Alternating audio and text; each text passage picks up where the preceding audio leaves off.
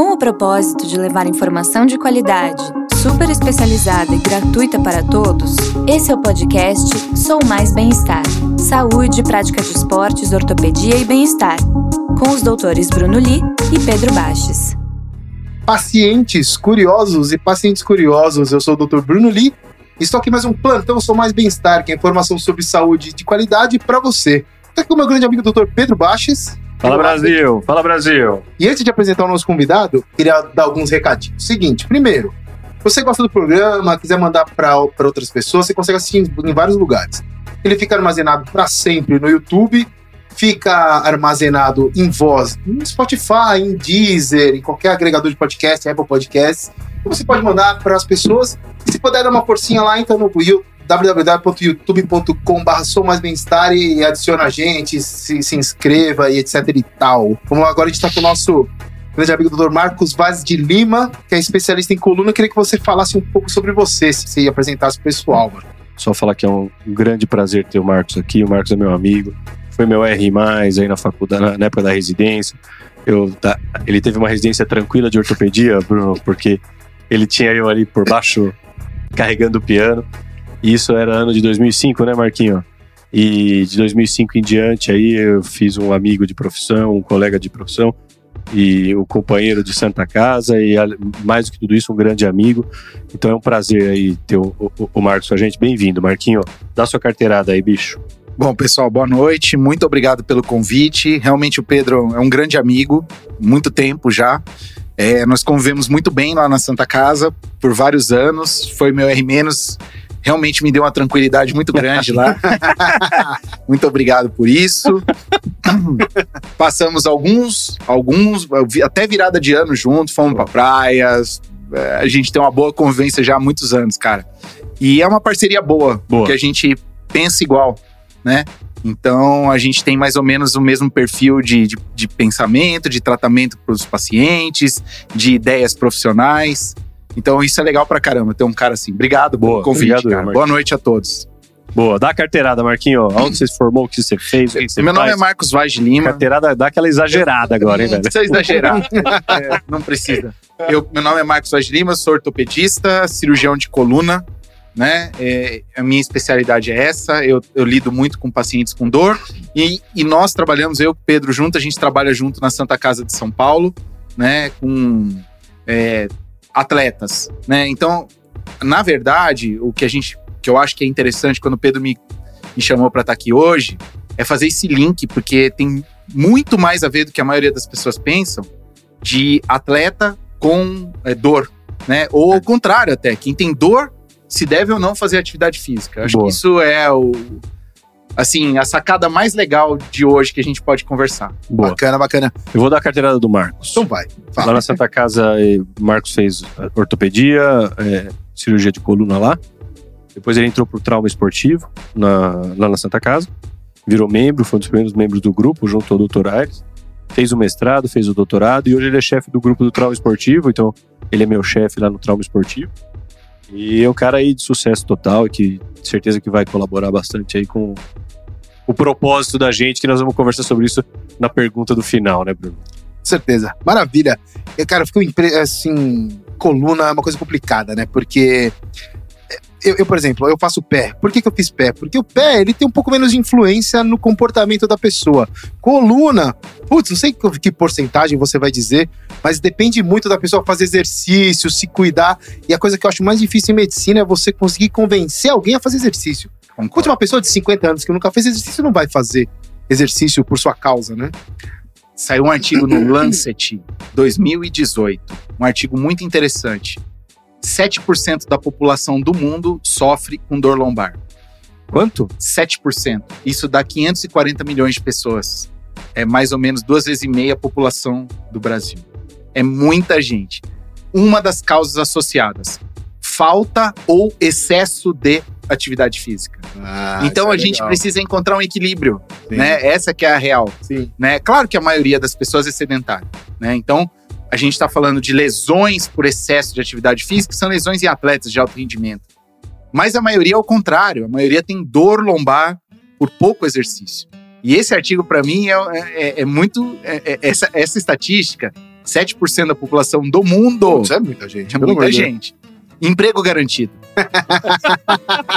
E você consegue convencer as pessoas a fazer exercício? Putz, o que, que você faz? O que, que, que, você faz? Por exemplo, É. assim, chega, chega aquela pessoa tem aquela dor forte às vezes, só que não tem nada muito grave a ponto de ser cirúrgico, não precisa fazer Sim. nada, é mais mudança de, de, de estilo de vida. Como, como é que você aborda? É, é, um, é um processo de convencimento. Logo que eu comecei a, a lidar com coluna, eu tenho um colega que trabalha comigo, que é um senhor, formado na Santa Casa também, quinta turma, então um senhor bem mais velho que nós. Muita turma. E ele falou assim um dia pra mim: Eu tenho uma paciente que era sedentária e tinha muita dor nas costas. E aí eu convenci ela a fazer atividade física. E hoje ela é uma atleta da terceira idade, assim, com vários títulos brasileiros de natação. Então, é, é, esse, é, essa virada, né? Essa, assim, parece que é uma virada na chave de cada paciente. É, isso vai muito da sua conversa, da sua capacidade de convencimento, né? Então, eu imagino mesmo. Você falou para mim que você faz cirurgia de pé. O Pedro eu sei que faz joelho, mas eu imagino que vocês têm esse tipo de conversa e esse tipo de é, tentativa, né? De explicar o que o- os benefícios, porque não, não são só benefícios físicos, né? É um bem-estar físico, é aquela velha história da, da definição de bem de saúde da OMS, né? Bem-estar físico, psíquico, social, etc. O esporte traz tudo isso, Com né? certeza. E, e- e se cada um fizer uma atividade física no seu nível, essa é a questão, né? De você adaptar a pessoa, porque um idoso, ele pode estar ali numa hidroginástica duas vezes por semana durante 40 minutos, e aquilo é a melhor parte da semana dele, é, é o que realmente melhora toda a, a qualidade de vida dele, né? Sim. Então, acho que o, o maior segredo é você adaptar para cada um. O- Cada um tem a sua dose de atividade física adequada. Assim, eu vou dar um exemplo que tá acontecendo. Meu pai, ele tá assistindo. Olha lá. E aí, O semana Bruno. passada. Billy aí. É, meu pai. Dá um abração pro Billy. Um abraço, Billy. e aí, o que que acontece? Ele me ligou de repente, assim, desesperado. Eu vou morrer, tô com uma baita dor nas costas e tal. E aquela endobalgia, né? Pesada, intensa. E fez aquele Do exame. nada, do nada começou a doer. Do nada. Não, ele, ele, ele é esportista, ele, ele Ele surfa, ele É. corre todo dia, só que ele não faz, não faz fortalecimento, ele corre e surfa. Entendeu? Uhum. Tentei levar ele algumas vezes pra academia, mas não se adaptou. E ele que te deu essa, essa, essa roupa. E ele que me deu essa camisa aqui do. E aí, o que que acontece? Louco. Tem aquelas alterações de complexo disco osteofetário, tá, tá, Tá. não, nenhuma compressão, nada. O que, que você orientaria pra ele? Vamos, pera lá, vamos, vamos definir primeiro o que foi essa dor, Tá. né? Primeira coisa, eu, eu, eu pergunto muito sobre dor é, na questão temporal, né? Então, dor até oito semanas é uma dor aguda. Sim. Então, dor aguda provavelmente foi um exagero, alguma coisa que a pessoa fez, um esforço, uma viagem. Oito semanas, Então, Marco? Oito semanas. Dor aguda, por Bastante. definição, Até oito? é até oito semanas. Caramba, então, às vezes. meses. é, pois é. Entendi. Sabe o que acontece? Um grande problema, por exemplo, de um pronto-socorro. Tá. A pessoa vai lá com uma dor aguda. Aí o, o colega que atende prescreve um anti-inflamatório por cinco dias. Aí a pessoa não melhora, não tem dúvida. Ela, ela volta e fica desesperada. Porque fala: Meu, eu tô com um problema muito sério. E a gente já sabe, dor E aguda, oito e semanas. aí o cara prescreve uma oxicodona. E isso, e já, volta já vai pro do exagero. episódio do João. Já vai pro exagero. o exagero do óbvio. É, já vai pro e aí- exagero. Exatamente, não é necessário isso. Perigo. Então, assim, é, primeira coisa que eu quantificaria é quanto tempo tem essa dor, né? Sim, sim. Primeira coisa. Segunda, você me comentou, por exemplo, eu tenho também vários exemplos dessa forma, vários pacientes assim. Ah, eu tô com uma dor há oito semanas, mas eu, eu surfo, eu não faço o reforço. Tudo bem, mas veja, a pessoa surfa há 20 anos. Sim. Como que agora ela tá, tem, que ter, um- tem que ter outra coisa? Tem alguma coisa. Tem um evento. Sim. O evento não é necessariamente o surf, porque o surf ele já faz Sim. né? Não tem como.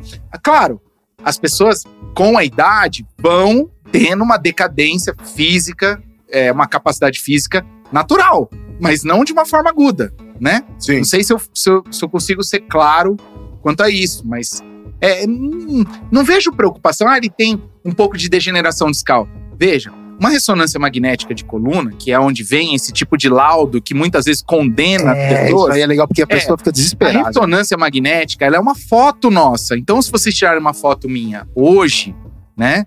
Eu tenho uma aparência. Se eu tirasse uma, pegar uma foto minha de 10 anos atrás, eu tenho uma aparência um pouco mais jovem e daqui 10 anos um pouco mais velha. Sim. Então vai aumentar os fios de cabelo é, branco na barba, no cabelo, o cabelo vai aumentar a, a, a entrada da careca e por aí vai. Né? Então a ressonância ela acompanha isso. Então muitas vezes a pessoa fala, doutor, eu li aqui que eu tenho um laudo, né, com Sim. alguma alteração. A verdade é o seguinte: não existe ressonância magnética num adulto acima de 40 anos que não tenha descrito alguma alteração. Então a gente tem que tomar cuidado com isso, porque às vezes a gente, nós mesmos, médicos, num atendimento, a gente pode falar uma coisa para uma É, pessoa e a pessoa ficar com aquilo, né? Assim, levar aquilo para casa Pra e ela fixa sempre. aquela ideia, né? Eu tenho um problema na coluna e ela nem tá com dor. Não é, Né? ó, não é. É muito uma- comum vou isso, contar né? um episódio da minha prática. Não é incomum. A, a última dessa que aconteceu foi essa semana.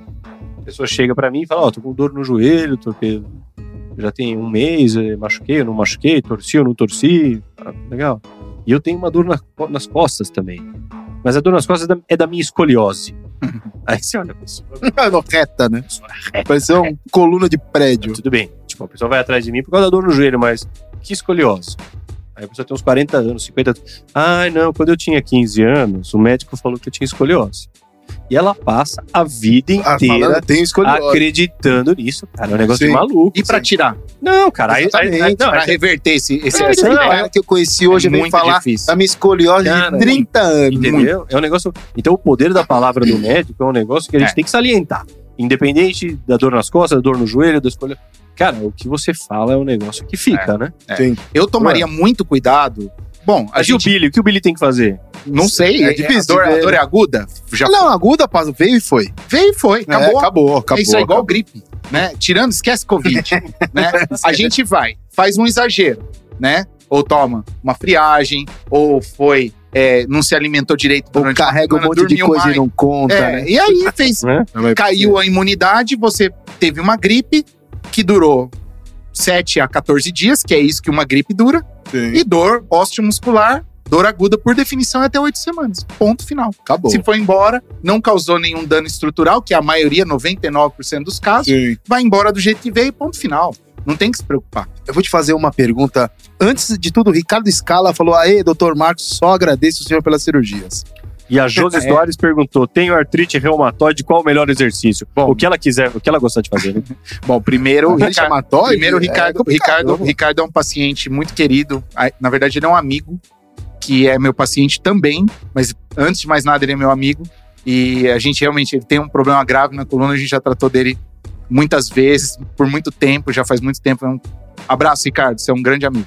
Bom, tem o artrite reumatoide. E daí? Josi Soares. Não tem problema Qual o melhor nenhum. exercício? Ela perguntou. Não o que ela tem. gostar, né? o que ela gostar, não tem essa. Faz o exercício. Veja, cada um tem o seu limite, né? Cada um Sim. tem o que é bom pra você. Às vezes a pessoa fala pra mim, eu corro.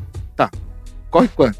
A São Silvestre ou corre dois quilômetros? Sim. Porque tem uma certa diferença. Claro. Né? Então, assim, existem duas maneiras de você se machucar fazendo exercício. Basicamente é isso, né? São fatores intrínsecos ou extrínsecos. Intrínsecos é de cada um. E aí, cada um tem o seu limite, cada um tem o seu, a sua capacidade. Os fatores extrínsecos são dois. Ou você erra pela quantidade, que é o que a maioria faz, ou pela qualidade, que também é muito comum. Vou dar um exemplo para vocês. Você está na academia, se o educador físico está do seu lado, ele te corrige 100%. Fala, não, arruma aqui, peraí, Sim. estica aqui, Tá fazendo errado. abaixa o ombro, você tá fazendo errado. Isso acontece o tempo todo. Se o educador físico não tá com você, que é a maioria do tempo, como é que você faz? né? Exatamente. Então você tem, por exemplo, um personal. Você treina com ele uma vez por semana durante uma hora. E o resto da semana que você treina também. Sim. O cara, naquela hora, ele te corrige o tempo todo. Abaixa o ombro, faz isso, pera, pera aí. Então, o gesto esportivo errado é um erro qualitativo. E o gesto esportivo exagerado, ou seja, mais repetições do que o seu corpo permite, é um erro quantitativo. Eu tô acostumado a correr 5 km e resolvi correr a São Silvestre, que é 18. tá simples, né? Só vou multiplicar por 3 e mais 3 km ainda. Exatamente. E aí as pessoas fazem isso com uma, uma frequência muito maior do que a gente imagina. Né? Essa é, é, basicamente a explicação para se machucar fazendo atividade física. Eu queria te fazer uma pergunta que é um pouco diferente. Eu não sei se já te fizeram e eu não sei se você vai conseguir responder, porque é meio complicado. É assim, ó. toda ressonância, isso é, é uma resposta bem pra leigo. Sim ou não? É isso. Não, não, não. Toda ressonância vem com várias alterações, certo? Sim. Quais são as alterações mais comuns se, que assim que a pessoa pode ver e falar, não, beleza, eu tô tranquilo. Pois é. É modique, tá? Ah, É, é- é o seguinte: a, a ressonância vem sempre assim, leves, discretas, é, incipientes, né? Protrusões, degeneração Protrusão facetária e hérnia, Marquinho, então. Fala protrusão muito e diferente. Na verdade, o que, que eu falo para todo paciente? Eu falo assim: qual que é o, o- o- assim, o fluxo mais comum no meu consultório? Estou com uma dor aguda. Aí o cara vem e me procura. Tá. Ele já foi no pronto-socorro, tomou o remédio por 10 dias, Já não melhorou. tá viciado em opioide, Já igual tá, é, Dr. já João tá lá. É, Já aí, viciaram ele no aí opioide. ele vem pra mim. É, um faço? dois. Eu dois examino- um, vício em opioide. Eu, eu, eu examino e peço a ressonância. Por que, que eu peço o exame? Muitas pessoas advogam, não, não, não peça tantos exames e tal, mas, gente, complicado. é né? complicado não pedir exame, Sim. né? Isso aí é um discurso de quem não é o solicitante, ou seja, de não médicos, né? Ah, não, É não solicite exame. Feita por administradores. Exame, é, então, exame a gente precisa solicitar para ficar tranquilo. Porque Claro. se de, de cada 100 que eu peço, uma vem uma coisa grave Sim. e eu conseguir antecipar o tratamento dessa pessoa, eu acho, eu imagino que isso esteja justificado. Sim. E também Sim. tem a questão da defesa médica, né? Eu preciso me defender. Então eu peço o exame. Quando a pessoa volta com o exame, muitas vezes ela tá, ah, eu não tô com mais dor. E tem, a- mas essas alterações eu estou preocupado, que é isso que você está falando. Tem, tá escrito, pode estar escrito hérnia, e a pessoa não tá com dor. Daí eu, qual é a minha resposta? Eu não trato exame, eu trato pessoa, eu trato o paciente. Sim. É tão engraçado isso que eu, eu, eu pego até coisa pior do que isso. Por exemplo, um cardiologista falou pra minha vozinha de 80 anos, 85 anos, a minha paciente vozinha de 85 anos, que ela tem que andar. Porque se ela não andar, não vai ficar bem. Só que o, joelho dela não permite, a coluna dela não permite. Aí eu fa... Mas ela fala pra mim assim, mas o cardiologista, meu cardiologista, meu clínico, meu geriatra, falou que pro meu coração tem que estar bem. Eu falo assim, veja, eu não estou tratando o seu coração, muito menos a sua coluna. Eu estou tratando a sua pessoa inteira. e você não consegue andar. Não dá pra andar. Porque se você andar, vai doer, né? Sim. E aí não vai dar certo também. Então a gente precisa ter um, uma. Parece uma assim. Uma, uma- um olhar mais antroposófico. É que eles, eles falam isso, que pessoal, não é minha área, mas assim, aquela medicina antroposófica. É, a medicina antroposófica. Eles olham para a pessoa inteira, tem que ver a condição que a pessoa tem. Por exemplo, a terra fisioterapia, que é eu mando 100% dos meus casos para fisioterapeuta. Mas chega um paciente para mim e pode falar assim: eu só consigo ir no fisioterapeuta se eu pegar dois ônibus. Agora, me diga, Pô, vale a pena? pô, complicado, né? É melhor ficar em casa. Sim. Não dá. Então, assim, é, de novo, o tratamento é individualizado. Então, as pessoas. É isso que as pessoas têm que entender. Que você olha, escuta uma história, presta atenção em todos os. o- a- a- os- os- ali, a, a pessoa vai te dar uma série de informações importantes. Eu cuido da minha mãe, que é acamada. Como é que você Sim. vai falar, não faça esforço? Quem vai cuidar da mãe dela? Exatamente. Né? Então tem muito detalhe nisso aí. É muito complicado, essa que é a verdade. Essa que é a verdade, né? É. Ó, Cláudio Santana mandou um abraço também. Dr. Marcos, excelente profissional. E Ô, Claudião, abraço, irmão. quando, quando eu era aluno na faculdade ainda, eu lembro que eu, eu- eu peguei um. A gente estava passando pela ortopedia, peguei um especialista em coluna, porque eu realmente, hoje em dia eu sei, claro, né? Mas na época, assim, qual que é a, qual que é a relação entre a hérnia de disco e a dor? Porque assim, você não sabe se é toda a hérnia que dói, se é toda a hérnia que não dói, se tem a ver, se é 100%, se é 90%, se é. Dá uma. Dá uma Bom, vamos lá. Vamos Então, de... deixa eu fazer uma pergunta nessa. Pode. Quantos por cento das pessoas, se fizerem ressonância da coluna lombar a partir de uma tal idade, sem dor tem hérnia? Hérnia, hérnia pouco. Hérnia pouco. Agora, Protrusão? é, protrusão, 100%. Acima dos 40, 45 anos de idade, 100%. Todo mundo tem. Olha, vamos lá. Eu vou te... Já volto com você, Tranquilo, mas só tranquilo. para te falar um- uma paciente que eu atendi agora, tem uns três meses. Ela foi num médico antes de começar a pandemia. Uma moça de uns 40 e poucos anos, obesa, e só, sedentária, trabalha e tava com dor lombar. Ela fez uma ressonância e o cara condenou ela. Condenou. Falou: olha, você tá lascada com essa coluna. Falou assim, pra ela. Já era. É. E aí ela ficou esse ano inteiro da pandemia. Ela transformou aquilo num problema que, Uma bola de assim, neve, ela sim. multiplicou vezes 6 vezes 10 a 23 o negócio. aí, aí ela voltou comigo e começou a contar essa história. Olha, eu fui num outro médico, ele falou que minha coluna, é, minha coluna está condenada, que eu não posso fazer nada. Nada. Eu, tá. O que, que você está sentindo agora? Vamos começar, né? Dar uma zerada. Esquece daqui pra. Vamos pensar daqui pra frente. O que, que você tá sentindo agora? Nada. Porra. Cara, você não tá sentindo nada. Não, nada. Mas olha esse exame. Eu falei, e daí? O que, que tem esse exame? E o que, que tinha no exame? Protrusão, degeneração, discreta, incipiente, leve. É, mesmo. O cara falou que ela tava com condenada. desvio, com impressão no saco dural. Isso é um diagnóstico que o radiologista não tem nada de errado dele Sim. falar.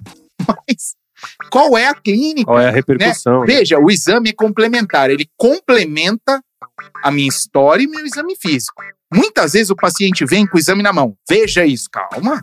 Sim. Deixa eu escutar a história, Exatamente. né? Deixa eu te examinar, depois eu vejo o exame. Né? Então, a gente tem que falar isso pro paciente, porque o que aconteceu? Não foi culpa dela, né? Foi Claro. culpa do colega que, é, assim, fica difícil de julgar, mas provavelmente ele é, passou uma ideia para ela, né? Ou ela se impressionou muito Sim. e ela precisava de uma outra. É, Às vezes nem era uma outra história, uma outra também. abordagem, né? Uma abordagem um pouco mais. é, um pouco, uma abordagem um pouco mais humana, né? Sim. Por outro lado, eu peguei uma agora também, ontem. Atendi uma moça que falou assim: ela veio num grande. Só que deixar um abraço quem entrou aqui, Luiz Gabriel Guglielmo. Ah, grande abraço. Amigão, irmão. abraço. ela falou assim: eu fui num grande professor aqui de São Paulo. E ele falou pra mim que o meu problema é desse tamanho assim, ó. Falou assim pra mim. Só que ela tem dor anos, não tem nada que resolva a dor dela. Ela vai atrás, ela correu, fez fisioterapia, fez acupuntura, tomou todo tipo de remédio, incluindo antidepressivo. Gente, ela tem uma queixa. Ah, mas o exame não tem tanta alteração. Vai, vai, exatamente. Cara, mas você examinou? Aí eu falei pra ela, ele te examinou? Primeira pergunta. ele te deitou na maca, te examinou? É, não. Então, começa por aí, né? E assim, eu acho que o mais importante para um médico é escutar a queixa, Sim, é escutar o paciente, né? É, eu acho que tem horas que falta um pouco de, de, de- disso, de, dessa humanidade mesmo, né? De você escutar a queixa e entrar no problema do paciente. Por mais que você, entre aspas, até sofra com isso, né? Porque a gente sofre. Vocês são médicos e sabem o que eu tô falando. Quando ele conta a história, você fica meio, meu Deus, eu preciso ajudar essa pessoa de alguma forma. Bom, só para terminar essa conversa, vamos falar só da hérnia de disco exclusivamente. Hérnia de disco é uma doença extremamente benigna. 85% dos casos melhoram espontaneamente. Espontaneamente, em até 3 a 6 semanas. Essa informação é tão importante porque, se você colocar no Google agora hérnia de disco, aparece uma série de tratamentos lá, assim, tratamentos não cirúrgicos. Evitamos 85% das cirurgias. Ora, bolas. Não é o tratamento. Sacripantas. É, não é o tratamento que evita Até a hérnia com, por exemplo, alguma hérnia que dá uma. uma ah, Uma herniada. não, alguma repercussão neurológica, uma perda de mesmo força. é. Mesmo é, é. é assim, ó. É assim. 85% das hérnias são reabsorvidas em até seis semanas. Ponto. Tá. Então, todo o tratamento que tá lá no Google, eu resolvo o tratamento sem cirurgia. Se eu, se eu 85% pedir para aquela pessoa tentar numa cadeira e olhar para uma cabeça. porta e falar: se essa porta falar alguma coisa, você faça. Se ela não falar, você fique aí. E ela ficar lá seis semanas, 85% de 85% de chance de melhorar sozinho.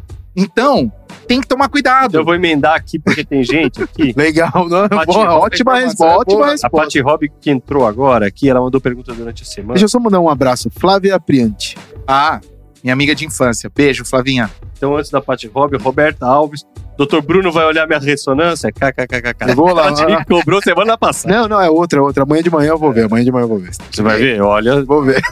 Pede pra ela te Roberta. mandar o login e senha por zap, pô. Não, ele pessoa- vai ver. Muita gente também me vem com, com, com, com exame assim pra, pra eu ver. Eu, vira, eu viro, geralmente eu brinco assim.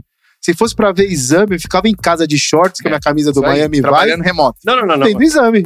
Que, que deixariam na minha Não, tem que portaria. examinar, mas eu, eu Que costumo é. examinar. Olha, principalmente nessa época de pandemia, funcionou muito isso. Eu examino o paciente, aí eu guardo no meu prontuário. Eu tenho um prontuário que eu tenho acesso remoto. Sim. E aí eu peço pro paciente: quando você fizer o exame, você me manda login e senha. E dou meu zap. Isso, ótimo. Pronto. Porque daí eu vejo, já dou ali todo o caminho. A Já direção. dou o caminho. Ó, a Paty Rob mandou aqui. Aê, boa noite, meninos. Boa noite, Paty. Boa noite. Ela mandou, duas, ela mandou uma pergunta durante a semana, Marquinhos. É. E assim, eu sou o cara que faz as perguntas. Então faça as perguntas. Faça as E eu preciso fazer, porque senão ajudar. o pessoal não manda mais. É. A Paty falou: três hérnias na lombar e dor até pra respirar. Resultado de 20 anos de musculação, né, Paty? Cirurgia à saída, doutor Marcos? Acho que você tava Nem respondendo. sempre. Nós vamos, tentar, nós vamos tentar evitar ao máximo. Cirurgia, último caso, né? Principalmente com, provavelmente, como ela está dizendo, doença discal multissegmentar. Cirurgia em último caso.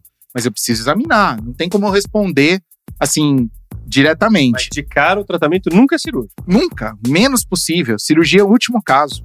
1% dos pacientes atendidos vão para cirurgia. Então eu vou emendar em mais uma aqui.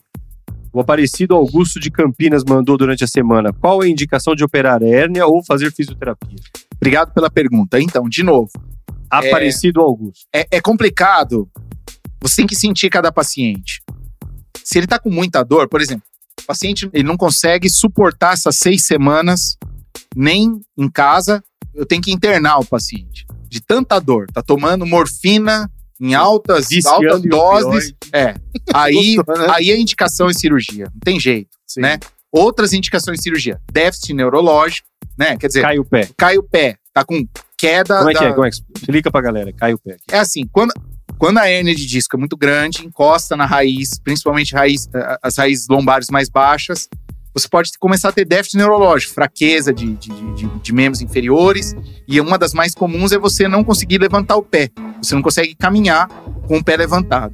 Quando isso acontece, isso é uma, uma- acaba se tornando uma urgência. Você tem que fazer a cirurgia na urgência. Isso Senão- é raro, não é o mais comum Sim. né? O mais comum que tem nesse tipo de hérnia discal aguda é dor, né? E aí a dor, se você conseguir controlar essa dor e aguardar, se a pessoa conseguir esperar seis semanas, ela tem 85% de chance de não precisar operar. Então eu conto isso pro paciente. Sim. E aí tem uns pacientes que chegam para mim e falam assim: eu não consigo, Mas, Pelo amor Não de dá Deus, pra não esperar. aguento essa dor Não seis dá. semanas. né? Então eu falo, tudo bem, então vamos internar. Mas quantos casos desse eu tenho? Poucos. Mesmo atendendo muito, é raro isso acontecer. Sim. Mas quando acontece, a gente interna e opera. Sabe o que a Né? gente pensa? Sabe o que os ortopedistas pensam? O quê? A gente pensa em seis semanas. Pensa assim, ó. Um, dois, três. Com dor, quatro. É, Cinco. Seis semanas. é muita Morrendo coisa. de dor. É, É muita muito coisa, tempo de dor. exato. é muita muito tempo coisa. de dor. É muito Então, a indicação é E essa. aí opioide nele. Mas, mas normalmente o que acontece, olha como é engraçado. Vou dar aqui uma ideia de dois gráficos para todos fazerem esses gráficos na cabeça mesmo. Normalmente, uma hernia de disco, você começa com. Pensa na escala visual analógica, escala de dor. 0 a 10. 0 sem dor, 10 a pior dor que você pode imaginar. A pessoa que começa com uma hernia de disco, a primeira semana é nota 10. E aquilo vai caindo. Sim. Lá pra segunda, terceira semana, ela tá dor nota 6. Se essa dor nota 6, a pessoa aguenta, tomando um tramal, tal, aguenta. O que, que eu falo pra pessoa? Olha, chega uma hora que chega num platô, não melhora nem piora. Se chegar num platô com dor nota 1, eu aguento. Ah, toca a vida, vai operar por causa disso. Sim. Agora, a pessoa fala pra mim, normalmente, quem que são os que eu opero? A pessoa chega pra mim e fala assim: pô, doutor, eu não tô com aquela. tô gritando de dor igual eu tava? Não. Mas eu tô com dor nota Bom, 6 negócio todo tá dia, pô. aqui. Não Não dá, não dá pra viver desse jeito. Sim. Então, esse é uma informação importante. Vai chegar num platô e aquele platô, o paciente vai falar pra mim: não dá pra ficar assim, eu quero operar. Primeira coisa. Outra ideia interessante é a seguinte: se a gente pegasse e dividisse em grupos iguais e cada um, olha que interessante, essa é legal. Você mandasse um grupo 100 pacientes, 25 iam pra fisioterapia, 25 iriam pra acupuntura, 25 tomando só remédio e 25 não fazer nada. Desses 25, a hora que a gente espera essas 3 a 6 semanas, de todos os grupos, 4 ou 5 não melhoram. Mesmo que não fez nada, não melhora. Ou seja, todas essas intervenções não mudam a história natural da doença. Quem não vai melhorar, não melhora. Mas é óbvio que para esperar essas seis semanas, eu vou passar fisioterapia, eu vou passar acupuntura, eu vou passar Claro. medicação para ver se a pessoa passa melhor essas seis semanas. Mas de verdade, Vai, vai, ou vai não melhorar a ou não história vai. natural da doença. Isso é muito legal, por quê? Legal. Porque dá aquela caída. A hora que você dá o Google e vê lá tratamentos milagrosos da hernia de disco, Sim. tem cirurgia, caiu. cai nisso. Acabou. E, e cai nessa porcentagem. Cai nessa porcentagem. E deixa eu perguntar aqui, ó. Luiz Gabriel Guilherme mandou o Bruno Posso? Ó, deixa eu só mandar dois abraços. Leonardo Kuchnik e Estela Lourenço Conde. Abraço. Não, é, são amigos. Boa. Obrigado, vocês são demais. Léo e Estela, beijo pra vocês. Luiz Gabriel Guglielmetti mandando aqui pra gente, ó. Estou com o Rafael Leal do meu lado. Não, não acredito. É mesmo? Ele ganhou muito peso na pandemia, mas muito mesmo. Isso pode causar uma hernia de disco? É. Mas muito mesmo, ele escreveu. Na, ver- na verdade, Muito peso. ah, na verdade, assim, não é só hernia de disco. Uma das poucas é, comprovações científicas de fator de risco associado para dor lombar é sobrepeso. Então, Rafael tá. a gente O que pensa- mais que dói? Hã? O que mais que dói? Porque assim, quando, assim, cu- né? quando eu tava passando no estágio de coluna, a gente aprendia a olhar a hernia ou não. Aí depois você vai desco- Não, dói. descobrindo que tem dor facetária, dor coisa, ligamentar, dor, tá- faceta, é a faceta. O que mais dói, face- dor legal. muscular e facetária. A A faceta é quando você estende assim, dói. A faceta, vamos lá, vamos, vamos, vamos, simpli- Fala pro Rafael. vamos Rafael, simplificar o do Rafael, problema. Cuidado do Rafael Leal. Rafael tem que perder peso, Rafael. Dá uma ajuda pra nós aí, porque senão você vai acabar parando no meu consultório. Olha só, é, é o seguinte: a faceta articular é a dobradiça da coluna, tá? É a dobradiça. Essa dobradiça, ela é pequena e ela é extremamente inervada, tá? Ela tem uma inervação. É parece, eu falo brincando, pare- sabe dor de dente? Ela é doída, igual dor de dente, tá? A faceta. Aí, ó. A faceta é isso aí, ó, que ele tá apontando ali, é a dobradiça da coluna, tá? Aqui, ó. essa dobradiçazinha aí da coluna. Essa é a dobradiça. Ali embaixo tem até uma hipertrófica. É, essa aí é que tá gasta. Né? Então, quando ela fica dessa forma, ela tem um nervinho ali que a gente chama de ramo dorsal do nervo medial. É um- uma tradução ruim, né? Que em inglês eles chamam de medial nerve branch. Uhum. É essa região aí. Essa região aí é muito doída, porque ela é muito sensível, né? E quando tem dor aí, ó- olha como é um problema, né? Dor na região lombar. Dor leva à inibição muscular. Sim. Inibição muscular leva à fraqueza desse músculo. Fraqueza desse músculo leva a mais instabilidade. Sobrecarga no- Então é uma bola de neve, cara. Então quando você tá desse jeito, eu faço uma comparação muito interessante quando as pessoas querem saber como funciona uma dor nas costas. Pensa num alarme de carro. O alarme de carro foi feito para quê? Para tocar quando você reboca um carro que não era para rebocar lá, alguém vai tentar roubar, arromba a porta, quebra o vidro. Mas tem alarmes de carro que eles estão tocando só porque um carro passa do lado e faz um vento ele dispara. Sim. Né? Sim. Então isso é uma É um dor alarme escandaloso. é um alarme, é isso que a, a gente precisa sentir dor. A gente não pode ficar sem dor. A dor faz parte de um aviso do corpo pra gente não fazer tal movimento ou tal esforço, ou seja o que for, né? Pensa num dedo no fogão. A gente pode, a criança pode entender não botar o dedo no fogo, escutando a mamãe ou colocando e causando Não uma, uma mais. não esquecer mais. Só pra né? um Ela abraço causa aqui, ó. uma Tati memória. Okumura entrou. Tati Okumura. Aí, Tatu. Abraço, Tati. Então, assim, o alarme de carro, ele pode estar hipersensível ou não, Sim. né? Esse é o problema da dor crônica. Às vezes, o que acontece? Eu machuquei as minhas costas, eu fiz um exercício, fiz um movimento, e ela não durou só oito semanas, aquela dor. Ela cronificou.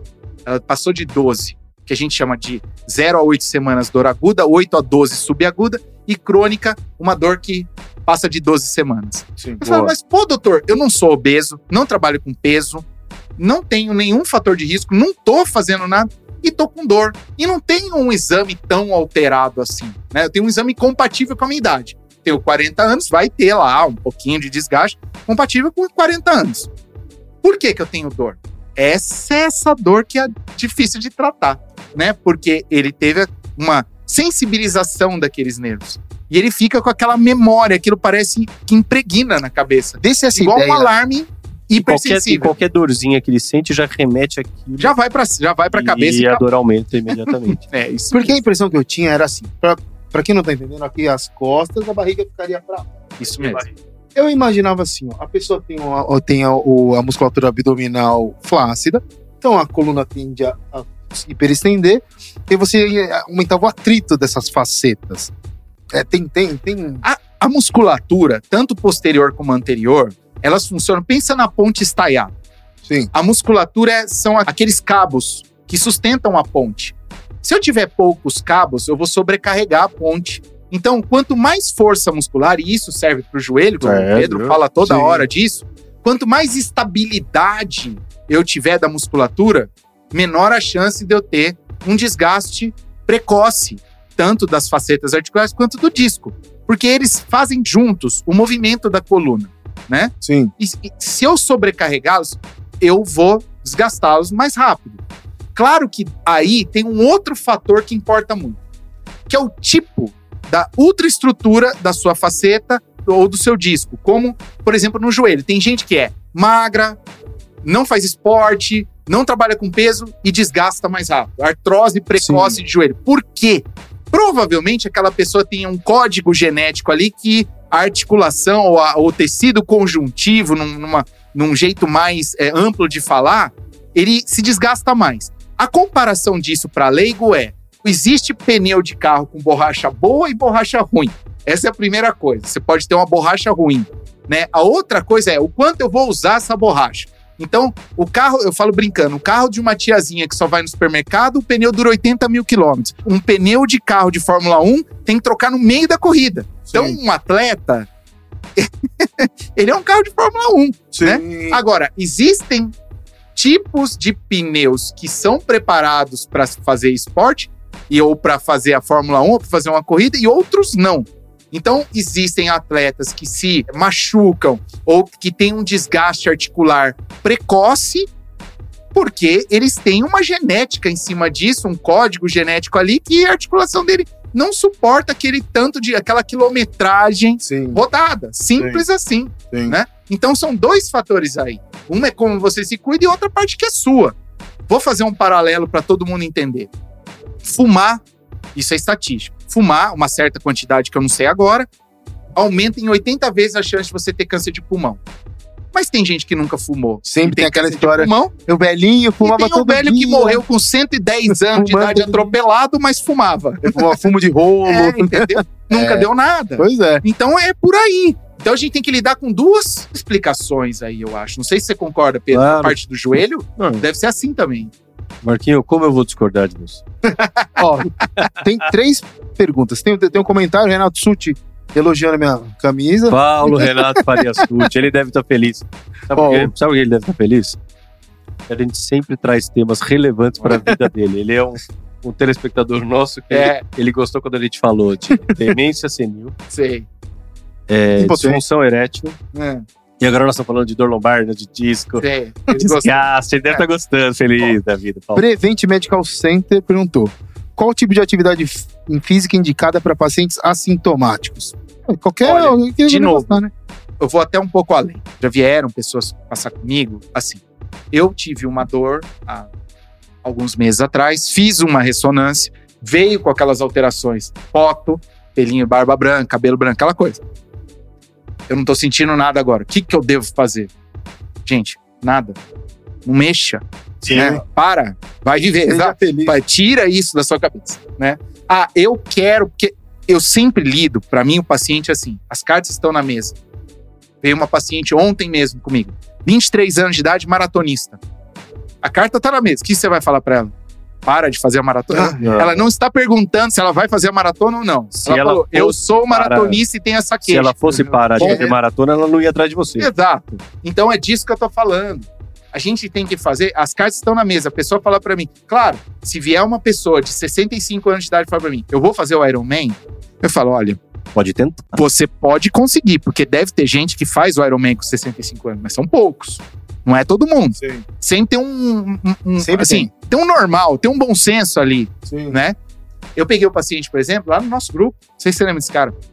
56 anos. Toda hora ele ia lá. Tinha dor no joelho, passou Paulão. por você. Tinha dor nas costas, não sei o quê.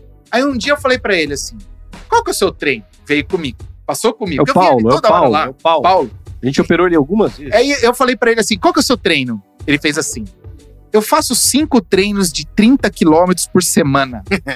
E tenho dor no pé do joelho. Eu, eu nunca corri 30 quilômetros uma vez na vida, cara. O cara traz cinco vezes por semana. Ele ia sair correndo daqui e ia até Santos. Lembra que ele falou? É, isso? Eu saio daqui, eu vou pela Imigrantes, corro até Santos. Meu Deus. Aí no dia seguinte, eu falei, cara, é, é- é- é assim, é incrível, né? Ele é uma pessoa a ser estudada, É, inclusive. é. ele, ele- eu via, claro que Paulo, a gente operou o joelho dele. porte físico. Aí operou de novo, infeccionou, ficou internado. Operou de novo, ficou bem, saiu correndo até É, Santos. saiu correndo. Nossa. Então ele, Senhora. ele, ele é um atleta incrível. Incrível, né? A gente incrível. não diz que não é.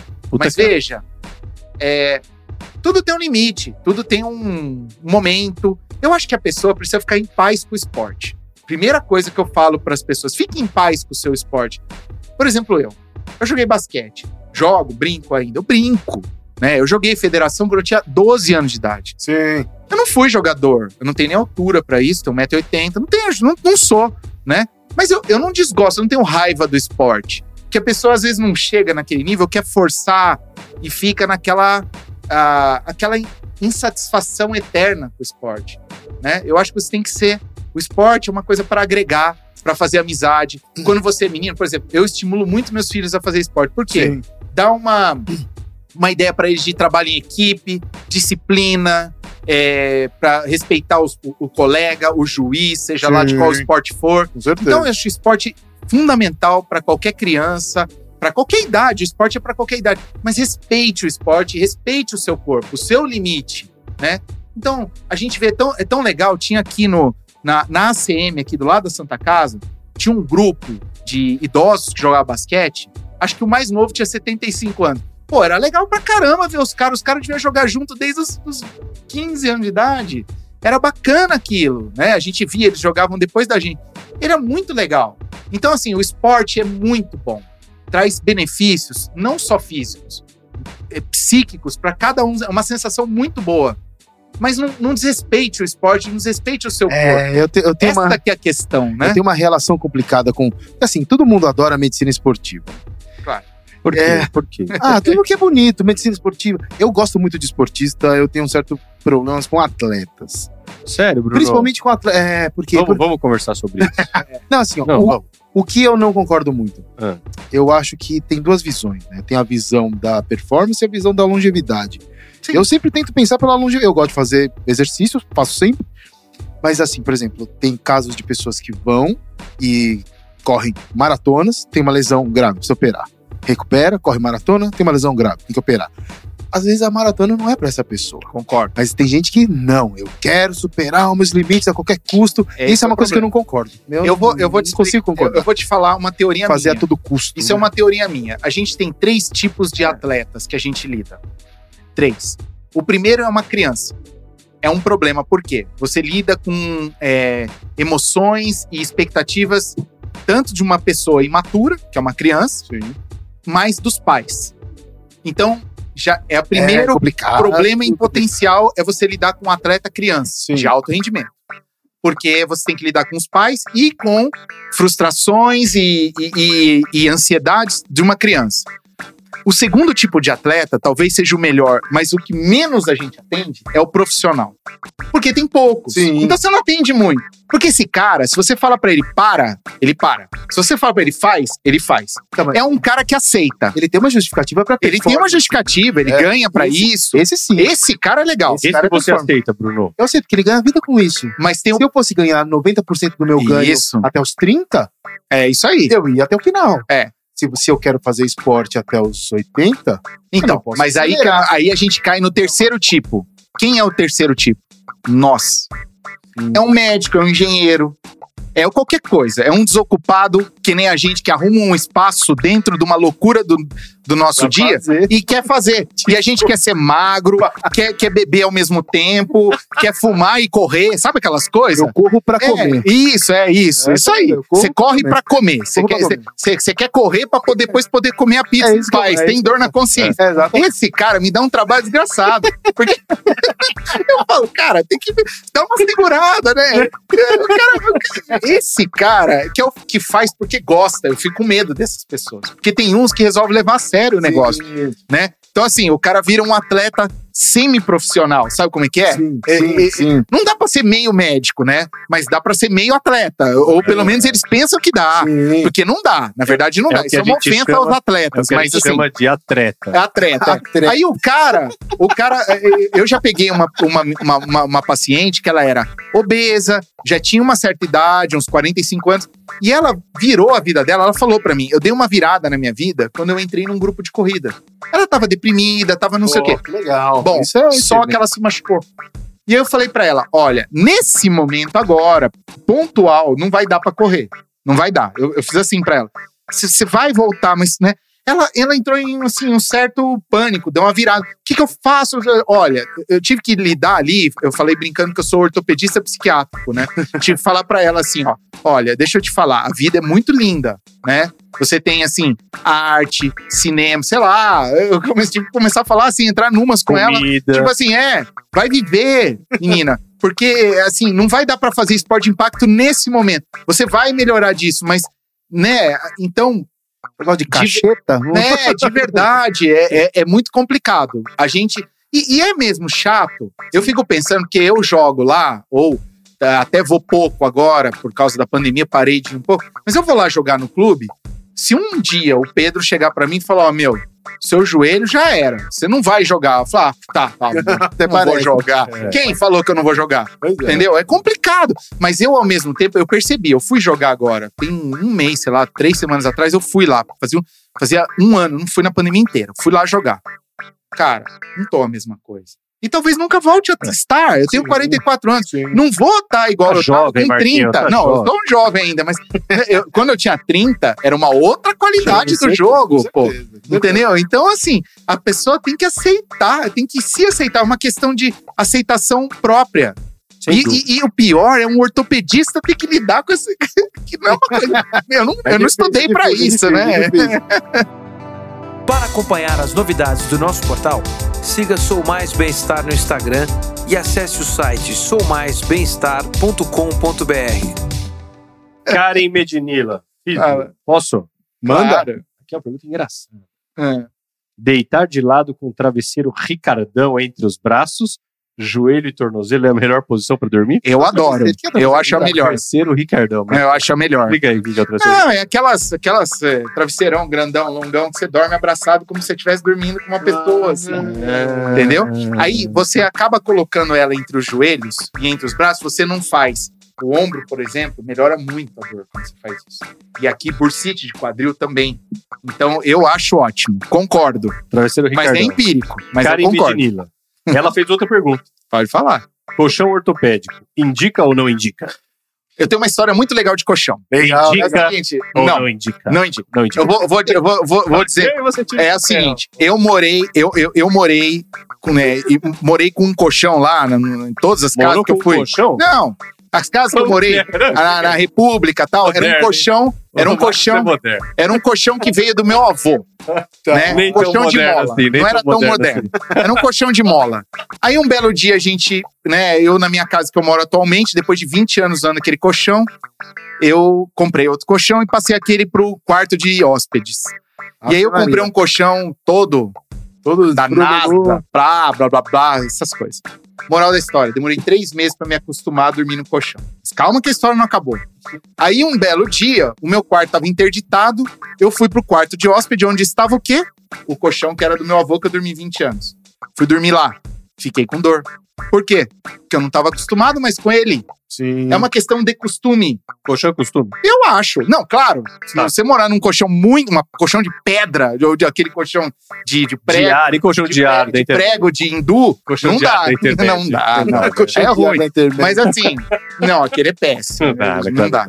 Mas assim, Colchonete no chão. o ideal é, é- é tentativa e erro mesmo. Boa. Não tem. Eu já procurei, porque já me Legal. pediram uma vez. Um jornal me pediu, não, você precisa me falar cientificamente de colchão e travesseiro. Não, é impossível. Tem um Google lá, é, PubMed, não tem. Não tem. Então, assim, na verdade é o que você está acostumado. Claro, de novo, Bom, bom senso, senso. né, meu? vai usar cinco travesseiros e dormir. Ou vai usar um colchão de, de prego do, do, do, do, do daqueles Fakir. fakir, não vai dar certo. Mas, no geral, é tentativa e erro mesmo. É, é igual o calçado ortopédico. Eu brigo com os pacientes. Sabe por que um calçado é ortopédico? Por quê? Porque o, quem fabrica escreve na caixa. Ortopédico. É isso aí. É isso. É um calçado Não funciona normal. calçado ortopédico, Bruno? Funciona. Ele fez, fez ortopedia. Calçado? Aliás, Tá parênteses, vendo como ortopedia é fácil? Até um sapato faz ortopedia. Sabe por que, que o travesseiro da NASA chama travesseiro da NASA? Por quê? Não é da NASA dos Estados Unidos, né? Não, Não, é material, né? Não, não, não, é uma sigla, é, é sigla em português, é alta densidade, sei lá. É, é- é uma espuma de alta densidade Sim. que eles chegaram a usar mesmo por um tempo para fazer alguma parte do, do, do, do- dos foguete. foguetes. É.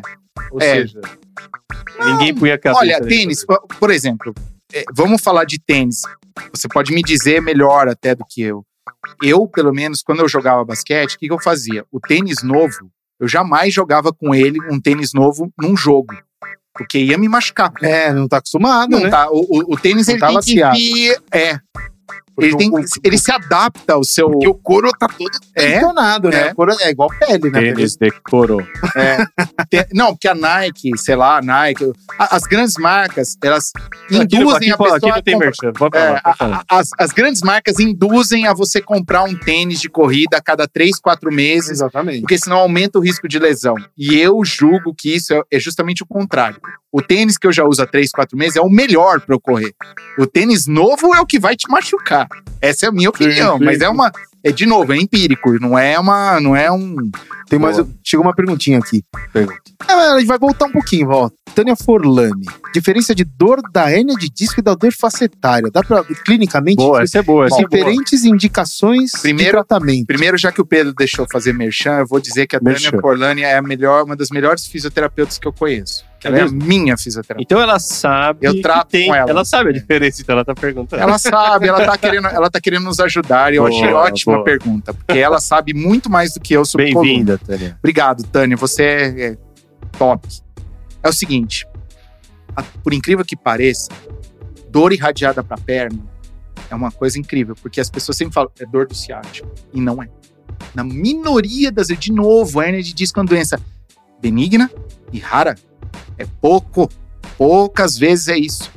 Muita dor irradiada para membro inferior é de faceta, sim. Existem vários artigos comprovando De isso. faceta? Faceta. A dor de faceta, veja, Ô, louco, bicho. Porque pra mim Calma sempre lá. Essa é foi, novidade, sempre hein? foi piriforme, não, né? não, não. Piriforme também é uma coisa que eu acho que é mais, muito mais rara do que. De novo, todos esses diagnósticos são pêndulos, né? Sim. Então, assim, é de moda, teve, né? é, hora teve a moda do piriforme. fala- Piriforme, isso não existe. A moda do piriforme. não? Não, a, não existe. a moda do Não existe. cutucada fazer uma piriforme, piada agora. a moda do piriforme foi igual a moda do frango com catupiry na É. pizza. Da borda É, a recheada. borda recheada. Porra. Tipo isso. Tô brincando. Existe sim síndrome do piriforme, mas é menos comum do que um, um certo momento Se da- imaginou. da- da- das- se imaginou, tá? A dor facetária dá muita dor irradiada para glúteo ou para coxa. É mesmo? É, Mas tá. como? Qual o mecanismo? O nervo, aquele medial, lembra daquele medial nerve branch que eu havia comentado? Ah, Ele é uma raizinha da raiz. entendi. entendi. Então ele volta para a raiz e dá dor irradiada. Existem vários artigos falando sobre isso. E eu digo mais, Isso aí é novo, isso aí eu quando não eu sabia mesmo. infiltro a faceta, quando eu infiltro a faceta, melhora a dor irradiada. Melhora. E às vezes a gente fica olhando para um exame de imagem procurando uma compressão de raiz. E não tem. E aí é que fica, como eu disse, aquela, paci- aquela paciente lá no começo. Seu problema Essa é foi pequenininho. boa, hein, bicho? É. Nossa, você vê? Cara, Essa foi boa, hein? Posso essa falar? foi boa, essa foi boa. Eu não, não, não fui ensinado dessa forma. É, eu também não, eu também não. Comecei a ver isso na clínica. Então tem, vai, 15 anos que eu faço coluna. Comecei a ver isso na clínica, na prática médica. Comecei a infiltrar e tratar dessa forma E melhorou. e melhorou. Aí eu fui, aí você vai ver se será que é só uma impressão minha ou existe? Não, existe. Nada a ver. Ô, Não me louco, ensinaram, mas quando eu fui estudar, tá lá. Tá lá, essas respostas estão lá, tá? Essas respostas estão bem claras lá, tá tudo lá explicado. Você vê que a gente, a gente não aprende só da área que a gente não conhece, né? Da área que você imagina que você sabe, Pois meu. é. As Olha, coisas vão mudando, na, né? na minha na, na, na, não tem 10 anos que a gente fez residência? na contracapa da minha Mas- tese de mestrado, eu escrevi aquela frase: só sei que nada sei. Quanto mais eu fui estudar aquele assunto, Mas você achava que não sabe. Não, eu não sei nada desse assunto. Esse assunto, que é a minha tese de mestrado e doutorado, eu não sei nada desse assunto. N- não Ah, sei. Sem falsas Porque isso modéstias. não é falsa modéstia, é não saber mesmo. Porque é você olhar para aquilo e falar, eu não tenho uma resposta para essa pergunta, né? Porque quanto mais você estuda, você vê que as- ninguém sabe. Beleza. É complicado. Vamos, vamos passar. O cara foi lá, fez Tem físio, pergunta aqui, tem passou, pergunta aqui. vê se tem, tem a ver. Fez a físio, passou, E tal, se não tal, tiver tal, a ver? não melhorou, E se não tiver a ver? Aí você faz. Aí, Aí, de volta. se volta. Aí precisou operar. Tá. O que é operar? Você opera o quê? O que, que você faz? Bom, Vamos lá. Vamos lá. Tem, eu, eu sou um cirurgião de coluna. Tem várias, ah, Opções, várias para as diversas causas de consulta médica comigo. Quando você está falando fez fisioterapia e não melhorou, eu imagino que a pessoa tenha dor. Né? Sim, então sim, não estamos falando de deformidade. Não, não, Deformidade dor, dor, é um dor. caso à parte. Dor, né? A gente vê os motivos da dor. Sim. Quais são os maiores motivos de dor? Doença degenerativa da coluna. E isso inclui hérnia de disco, artrose, estenose, doença de faceta. Tem um leque, né? Mas assim, é uma minoria que acaba tendo que operar, né? A gente sempre prioriza o tratamento minimamente invasivo. Tá. Então é isso. Hoje é, não tem mais cabimento se falar em cirurgia aberta num primeiro momento para uma pessoa que está com dor. Isso é isso é coisa do século passado. Acabou. De novo, o pêndulo voltou, né? Então Sim. antigamente ninguém operava porque não existia técnica. Se produziu algumas técnicas muito interessantes, mas as indicações num certo momento eram maiores do que hoje são. Realmente, É. aquelas artrodeses de Não se L4, faz L5, S1 O que, que é artrodese? Que, que é artrodese? Vamos lá, vamos lá. Vou colocar uma figura pra É, gente. vamos lá, vou explicar. Artrodese é deixar a coluna fixa, Dura. né? É deixar a coluna rígida, com parafusos. Né? Isso foi uma, uma técnica que ainda hoje se faz para muitos casos, mas menos do que antes. Menos do que Nossa, quando, eu, quando eu comecei a trabalhar, eu via todo dia. Eu, não- não- eu nunca mais vi essas aqui, ó. Essa tem cage, né? Vamos colocar uma, uma, uma pura.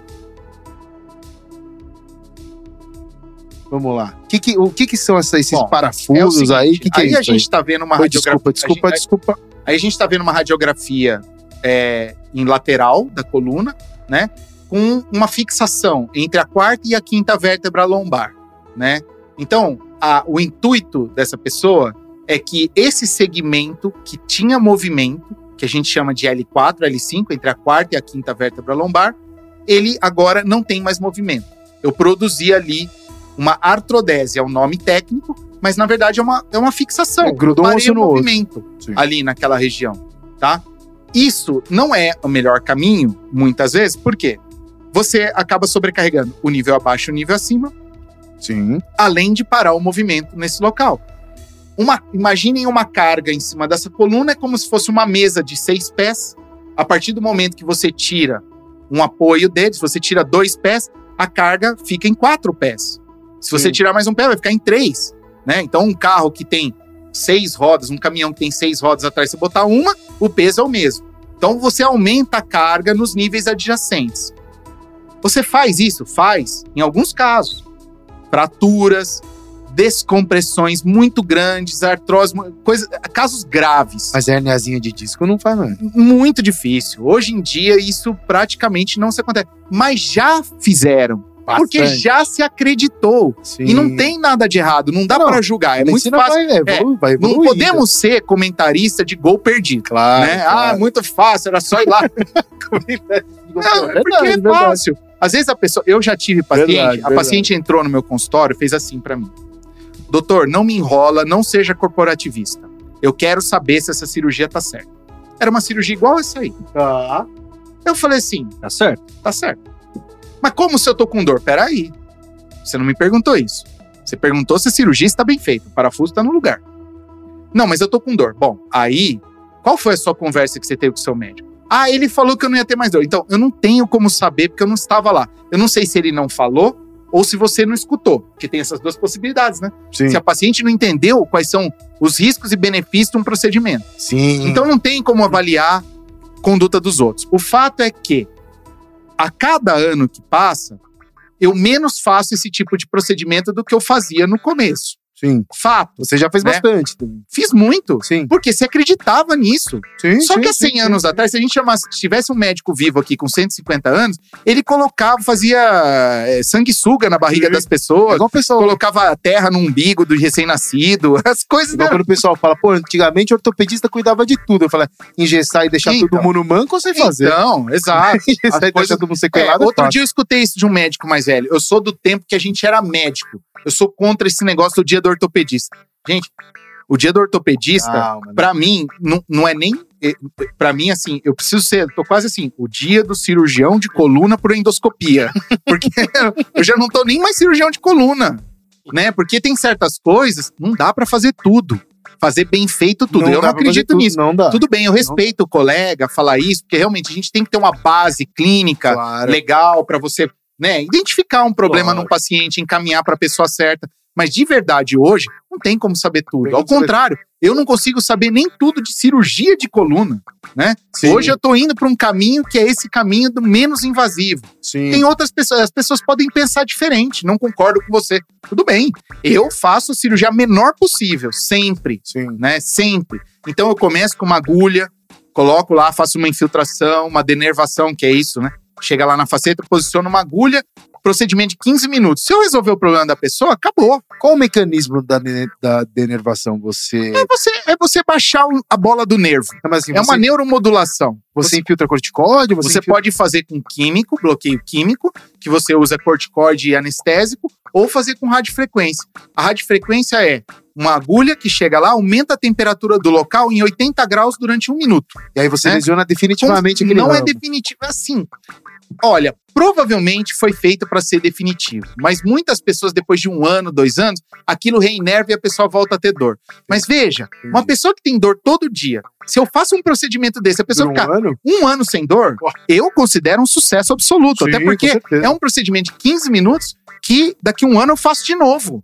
E ótimo, não precisa Sim. fazer um corte na coluna de de 20 centímetros e parafusar tudo, a coluna e soltar, inteira. e, E entrar com aqueles fatores de risco Sim, de uma artrodese, né? sim, Que eu já tive, todos têm, porque a complicação Acontece. cirurgia aberta, é, a porcentagem tá ali, é 5% e acabou. Todo mundo vai ter. sim. Né? Então, se a gente puder evitar fazer cirurgias mais invasivas, esse é, o- é a medicina. Gente, todo mundo faz. é, tirar, sei lá, útero, oferectomia, tudo é por vídeo, colecistectomia por vídeo, é, endoscopia, colonoscopia. Por que nós não vamos entrar na área da endoscopia? O joelho, como é que é o joelho? É só artroscopia, onde você já se viu fazer um ligamento aberto. Mas já se acreditou nisso Sim. lá atrás, há 30, 40 anos atrás. A coluna não é diferente, só que agora as técnicas evoluíram muito e o material também que a gente tem, todo o instrumental, evoluiu muito e nos permite fazer isso. O Então que que- agora, O que, que É o você que consegue fazer na cirurgia minimamente invasiva? Quais, quais são Por vídeo, opções? endoscopia de coluna. eu só É. não consigo fazer deformidade. É Entendeu? mesmo? Você consegue É. fazer tudo. Infecção, Tá. consegue. Estenoses graves, biópsia, tumores, intracanal ou extra fora do canal. Tumor também? Tudo a gente consegue. Hérnia de disco, 99% das hérnias de disco não precisa fazer aberta. Estenose. O que, que eu não consigo fazer com, com, com, com cirurgia minimamente invasiva? Escoliose, deformidade grande, espondilolistese, mais complicado, principalmente de alto grau. Aquela artrodese lá, você Eu daria pra fazer? Artrodese dá para fazer minimamente invasiva também, de forma percutânea. Como? Como? Como? Você faz, mesmo com parafuso, com, com pequenos, é, pequenas incisões, coloca o parafuso, sem fazer aquela incisão grande, total, aberta. Claro, é mais difícil. É mais difícil. Claro. Quanto menos invasiva a cirurgia, Mais difícil. mais difícil é. Sem dúvida. sem Tanto dúvida. que o, o- o Pedro sabe disso, a resistência que foi na época do joelho, quando os nossos mestres lá da Santa Casa, Dr. Tatsu, Dr. Osmar, trouxeram a artroscopia de joelho, a resistência que foi no, no, no país e no mundo. De não querer, não. Por que, que é a, a, a célebre frase, por que, que eu vou olhar pelo buraco da fechadura se eu posso abrir a porta? Né? Essa era, essa era a frase. o Pedro é sabe melhor que eu, é célebre frase. Né? Então, isso que acontecia com todas as E hoje está acontecendo com você. Tá, a, a coluna agora, ela chegou num ponto, na minha opinião, e eu digo de novo, tem gente que não concorda ainda, mas a minha opinião não tem mais volta. Né? Não tem cabimento mais certos procedimentos se você fazer aberto. Quais? Quais? Hérnia de disco, por exemplo, não Tá. tem cabimento, mas se faz ainda. Se faz com artrodese, acreditam nisso, eu- tudo bem. Né? É, o futuro vai dizer, porque a gente não tem ainda estudo duplo cego randomizado com 30 anos de segmento para dizer, mas Sim. Talvez a gente nem veja. eu espero não ver, eu espero que eu já esteja aposentado nesse momento. Francisco Pires de Camargo. Você É. é. de Camargo. Adoro crossfit e vôlei, mas acho que está acabando com a minha lombar. Bom. Você acha que tem relação? De novo, Francisco de Camargo é o crossfiteiro nós, e voleiboleiro, nós temos mas está acabando com a lombar dele. Nós temos um artigo publicado no grupo, o Dr. Pedro é autor junto comigo, mas quem encabeçou é o Dr. Ian, sobre lesões no CrossFit. E ali ficou comprovado, de acordo com esse artigo, que não há um maior risco de lesão na coluna por fazer CrossFit. Porém, de novo, a gente está pegando aqui um caso específico. Sim. O que está acontecendo com ele? Duas Francisco Pires. duas opções para ele, Francisco. Duas opções para você. Ou você está treinando mais do que você pode, ou você está treinando de forma errada. Não tem outra opção. Né? Sim, sim. É, é mais. Vai acabar claro. fazendo uma endoscopia com o Dr. Marcos. Eu não sei, mas é. A- vamos pensar na dor. Vamos pensar na dor Não é verdade? como. Vamos pensar na dor como um, um, um alerta. A dor está um- é um aviso. Olha, tá machucando. Você vai continuar? É, Exatamente. Né? Isso- Uhum. Pensa nisso, né? Pensa. Aí você vai falar, pô, mas o atleta profissional convive com dor a vida inteira. Sim, ele convive. Exatamente. Só que ele termina a carreira 35 dele aos não aguenta 35 mais fazer mais nada. anos. Acabou. Acabou, não faz Daiane dos Santos, Guga, Guga Kirten com prótese de, de quadril bilateral, César Sampaio, É. prótese de quadril bilateral. São, são vários atletas que a gente sabe, eles mesmos falam abertamente que sofreram cirurgias ortopédicas por conta do alto treinamento. Só que ok também, porque é a profissão É a deles. profissão deles, né? Assim como a gente tem a insalubridade do, a gente da toma, a gente toma raio-x. da Se né? falar isso que a gente toma raio-x a vida É. inteira, tá, É, né? Sai brilhando. É isso. Você vai falar, vocês Acho são é malucos. isso. Essa é, então, é- essa questão do, do, do esportista, do desempenho, pra pessoa que não ganha vida com isso, eu acho muito Você, complicado. você se incomoda com isso. Porque assim, o que que eles pedem? O- assim, a- é uma lesão cla- claramente por excesso de treino. O que que eu posso fazer fora treinar menos pra passar essa dor? Né? É, mas aí é, é, é- é o, negócio compensatório, o negócio do vício, tem um monte de coisa É, envolvida. não, que a gente já conversou no programa do João, que vai além da dependência química, né? É a dependência de esporte, Ó, dependência alimentar. né? Quais são as substâncias que causam dependência? Cafeína, cocaína, nicotina, endorfina. É, O sufixo é o mesmo. sim, sim. Aí parece que a gente Verdade. Dá uma impressão que a gente é exagerado, que fala, nossa, ele tá comparando esporte com droga. Tudo bem, eu tô, é só uma brincadeira, mas assim, as pessoas têm essa dependência Tem, sim. E é grave. Tem, Não tem. sei se vocês concordam Tem, comigo. Sem dúvida. Mas os sem dúvida. atletas é muito complicado isso, porque você tirar isso, até a pessoa cair na real, olha, eu não vou mais fazer isso, né? Imagina uma pessoa que começou a treinar com 15 anos, 12 anos, ela tem 30, tem 20, ela não sabe o que é. Quem fala muito, é muito legal a entrevista, não sei se vocês já viram, que dá um, um- um depoimento bom sobre isso, é o Michael Phelps, né?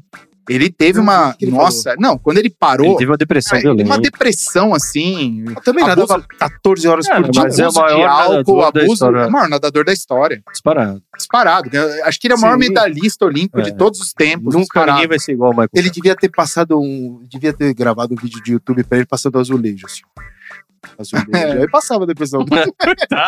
Assim, de falta de passar azulejão. Brincadeira, brincadeira, brincadeira sem Ele graça. pode estar assistindo a gente e depois ele não assiste mais. Ele vai ficar chateado, ele vai, cancelar, cancelar. Vai cancelar, Vai gente. cancelar. Michael, sorry, Michael. A doutora Vivian Vilela te mandou um abraço. Ô, Viviane, um abraço. Tudo bem aí, por aí? Tudo tranquilo? Viviane Viviane lá de Aracatuba. Ah, é? Esposa do Dedé, pô. Legal. Ah, esposa do Dedé, esposa do Dedé. Tem mais pergunta aí, Pedro? Tem a última que veio de Bogotá. Poxa. Bogotá. Olá, que tal? É, Cirilo, Cirilo River Nunes. A fisioterapia ajuda a corrigir deformidades como a escoliose. Que Escolheu. pergunta Essa boa, cara. Esquece. Essa pergunta aí é o- é o Cirilo River Nunes. capiosa. É o seguinte: srs.org, escolioseresearchsociety.org, a sociedade mais importante de escoliose do mundo. Lá está escrito com letras garrafais: não há efeito em nenhum tratamento de alongamento, exercício, fisioterapia para escoliose. Só operar. Mas começou agora, muito recente, uma linha que acredita numa certa melhora. Eles usam Com uma fisioterapia com específica. colete e fisioterapia. Que é o tá? colete moldado para pessoa. É, é o né? colete, é o colete 3D que eles falam, eles Isso. fazem um escaneamento. E veja, eu não eu, como acabei de falar aqui, ficar aqui falando horas ou um bom tempo sobre novas técnicas, a gente não pode Claro, ir contra claro. uma ideia nova. Ao contrário, a gente Claro tem que, que não. apoiar. Claro que não. Qual que é o meu discurso para um paciente? Porque eu vou dar um exemplo bem claro do que aconteceu comigo. Veio uma paciente comigo e falou assim, doutor, eu passei contra o médico há um ano atrás. Ele falou que o meu filho tinha que fazer RPG. Eu fiquei um ano levando meu filho, moleque, lá com aquela cara de feliz, né? De ter feito um ano de RPG com Você gosta 12 de RPG? adolescente. RPG não, é bem o RPG. RPG nem é mais. Vamos lá. Parênteses aí do É, RPG. parei, porque eu, eu RPG não se faz mais, né? Eles, se fa- eles fazem exercícios Michael funcionais Phelps e tal. cancelou o Bruno. Mas o RPG, Agora o RPG É. vai cancelar o Bruno. era o RPG. Puta, Pô, o jogava RPG quando eu O era moleque. RPG é uma. É, eu também. O RPG é uma coisa assim um pouquinho já ultrapassada, mas você pede como RPG, porque é o que o convênio entende Entendi. como uma fisioterapia funcional, Entendi. tá? Mas o, o RPG em si, aquela- aqueles dogmas do RPG, Sonhando. pelo que eu entendi dos fisioterapeutas, não é mais o que eles fazem. Mas só pra terminar essa conversa da mãe, a mãe falou assim: doutor, ele fez um ano desse, desse RPG e tal, e tá aqui, eu tô vendo o raio-x pré e o raio-x que você que agora. Não tem como falar que não é. Tá igual, né? Eu falei: olha, é, de acordo com a sociedade, eu, eu também falo pra não fazer. Aí ela já começou a bufar, né? Ela queria Claro. ir no pescoço do outro médico. Eu falei, calma. Porque é o seguinte: foi uma tentativa. Isso. Porque se ele fala não faz nada, você Exatamente. ia ficar satisfeita? Não, seu filho não tem que fazer nada. Porque qual que é, vamos lá, assim, bem rapidamente, qual que é a regra da escoliose? De 0 a 20 graus não se faz nada, de 20 a 40 graus, se tem potencial de crescimento é colete, se não tem, não se faz nada, e acima de 40 a 45 graus é cirurgia e ponto final. E, né? e 20 a 40 graus o colete é comprovado. Ele, ele- Quando, comprovado, quando Quando tem potencial de crescimento. crescer. Quando a Sim. pessoa ainda vai crescer. tá? Que tem lá aquele sinal de Risser, não sei Sim, se você sim, lembra, sim. potencial de crescimento em criança mais nova, 11, 12 anos, pré-adolescente, você põe colete. Que é terrível. Porque o colete tem que ser usado 23 horas por dia e a taxa de aceitação, pro, porque 70% desses casos é mulher, Adolescente. menina, adolescente. Você imagina a felicidade, principalmente quando a curva é alta, que tem que usar aquele apoio mentoniano, que vem até aqui o queixo. A menina fica assim, adora, adora a- a- o doutor, né? Eu vou fazer mais um parênteses. Então, assim, é muito complicado. Mas, Termina. de novo, estão tentando, e eu acredito que vá dar certo, estão achando uma técnica que em alguns casos vai ter uma indicação de ajuda. Boa. Não, esse é o minério, esse Não, é para fratura.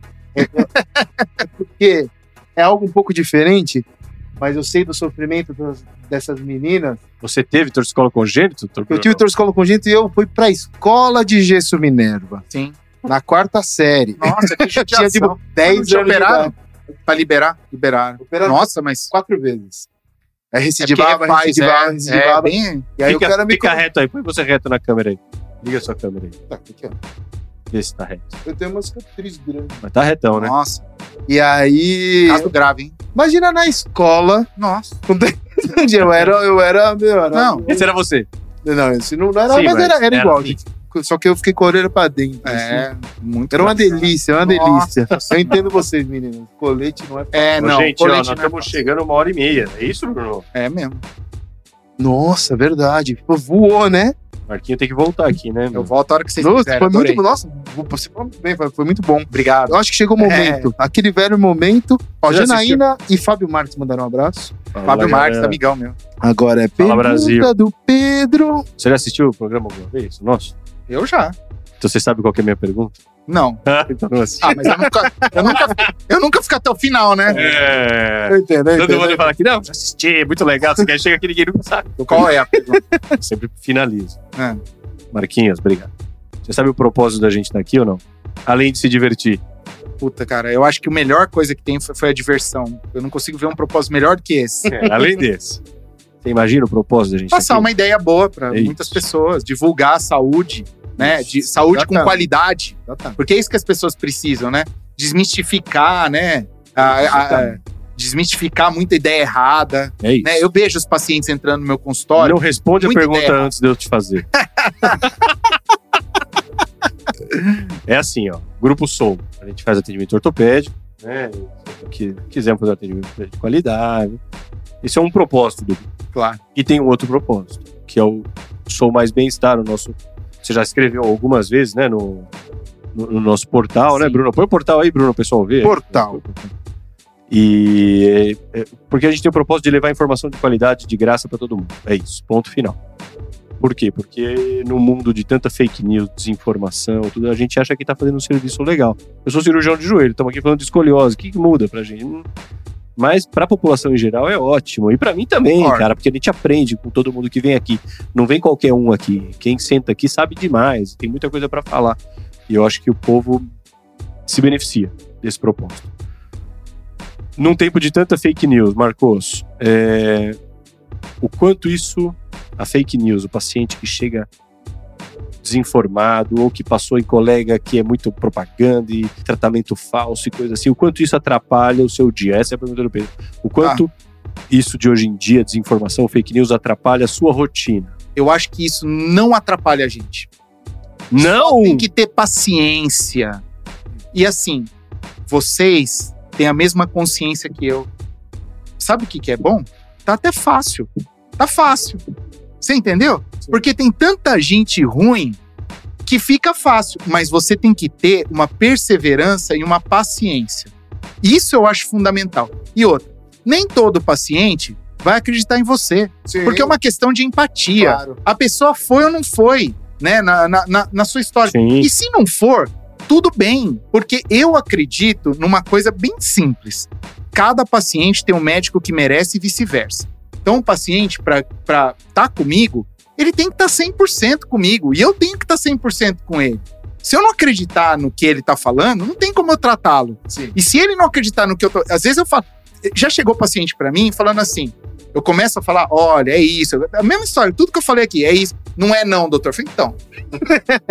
eu, eu já cheguei a ter que falar um dia pro paciente: quando você vai num, num restaurante, você não gosta da comida, o que, que você faz? Levanta, vai lá brigar com o cozinheiro e volta no dia seguinte para brigar de novo? Ou você fala, nesse eu não vou mais? Sim. né? Então, se a pessoa não concorda com a sua ideia, fala, tudo bem, tá tudo bem, entendeu? Porque você não precisa gostar daquela pessoa necessariamente.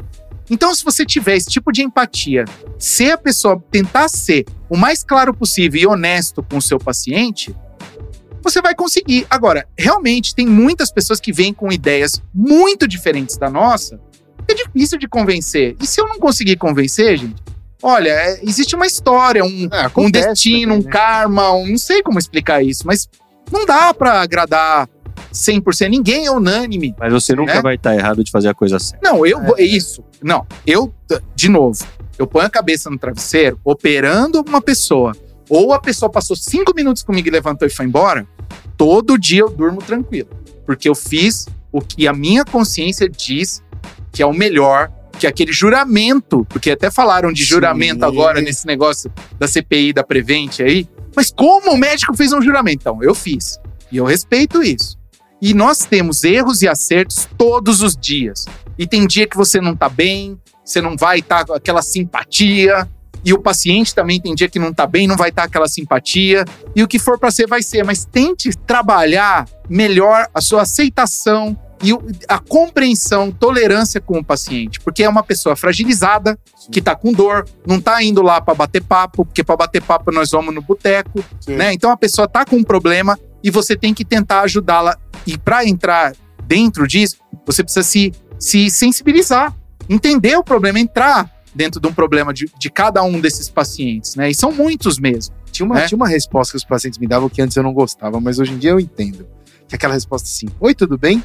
Se tivesse bom, não tava aqui. Eu escuto Antes, antes eu falava, oh, meu Deus, mas que, que, que antipático. É uma Mas pergunta, hoje em dia não, hoje em é dia uma- eu falo, é, é uma né? retórica. Realmente, se tivesse bom, não tava aqui, né? A é- paciente entra e fala assim: eu falo, o que, que eu posso ajudar a senhora? Entrou outro dia, uma 85 anos, ela falou assim: tudo.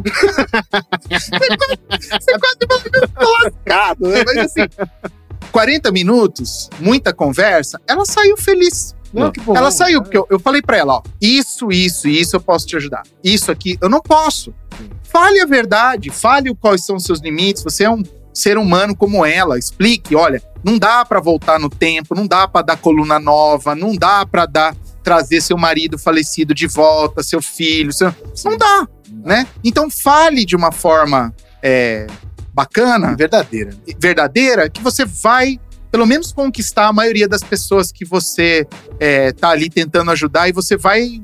Porque é muito gratificante, né? A pessoa ficar feliz por vo- é, com você. Olha, muito obrigado pela ajuda que você. Eu acho que isso é uma sensação que você sai de lá o que você, realizado, era né? o que você procurava quando você prestou vestibular. Isso aí, você sai de lá realizado, porque o resto, o sucesso, é, os amigos, o dinheiro, isso tudo é secundário. Agora, a hora que você sai e fala assim: eu, eu vim aqui, me propus a ajudar as pessoas e eu estou fazendo isso, poxa, pra mim não tem É, preço. Né? Certeza. Né?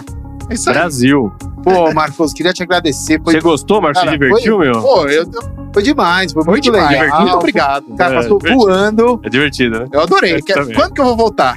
É, vamos marcar. vamos marcar. E aí, assim, ó, deixa os seus contatos aí, faz um jabazinho. Jabá, contato. Não, gente, é assim. Tá passando na tela aí, Bruno. É assim, aí. ó. Aqui. Bruno É- sempre mostra aí. ó. Ho- hoje em dia, hoje em dia, é, é só procurar na nas redes sociais, né? Então, assim, eu tenho Instagram, é DR Marcos Lima. Tá aqui Eu em tenho- cima, né, Bruno? Aqui Eu tenho o site, é drmarcosvazdilima.com.br e é isso. Aqui em podem- cima, Aqui em cima. Tá aqui? tá aqui, ó. É Vocês aí. podem me achar é, na- é no Google mesmo. DR Marcos Vaz de Lima Instagram e drmarcosvazdilima.com.br meu site. Eu tô à disposição.